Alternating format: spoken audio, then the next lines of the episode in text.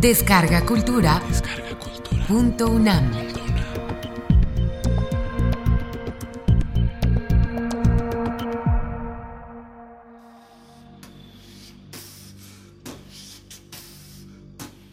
El pescador del sueño. Fragmento. Jorge Ruiz Dueñas.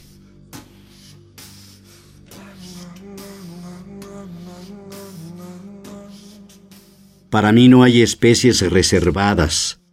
Capturo en todas las aguas y en todas las distancias. Hago de mi pesca un pronunciamiento ribereño y enfrento los riesgos de mi propia captura.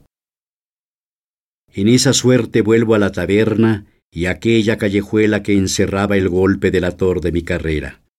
Vuelvo a la macana, a la picana, a las banderas rojinegras, a la fuerza pública y al interés público, a las paredes salitrosas de las cárceles portuarias, al hedor de los desperdicios, a la neblina que veo avanzar en cautiverio, a las fichas policiales, a expedientes con olores a facturas, a conocimientos de embarque, a timbres y sellos, a la tinta en los dedos y en los sellos azules, a la astenia y al quebranto de los huesos, a la nostalgia de mí mismo, solo, derivando en la conciencia propia y en la ajena, flotando como los desechos, mutilado en mi ánimo como al principio de la caída y del deseo prohibido de la muerte marina, derivando con las aves de mar a la deriva en el tiempo y a la deriva en el mar.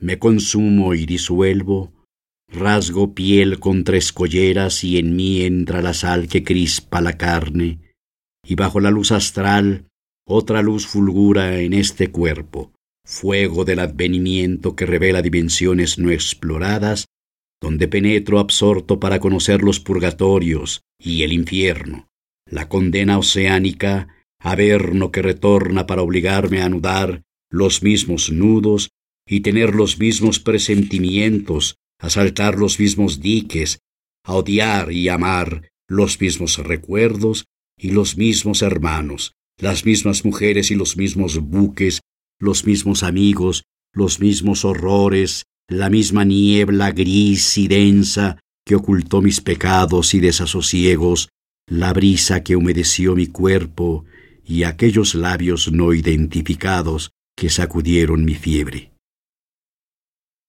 Una vuelta más al gran timón para acabar atemorizado sobre la misma playa, aterido por el mismo viento del noroeste, aterrado por las mismas calmas en el centro de la soledad y del océano, nuevamente recluta y nuevamente operario, nuevamente pescador de estero y navegador de altura, nuevamente yo y tú y todos nosotros, para ser devorados por la misma ola, en la misma hora imperfecta de la tarde, en ese minuto tan cruel y abominable.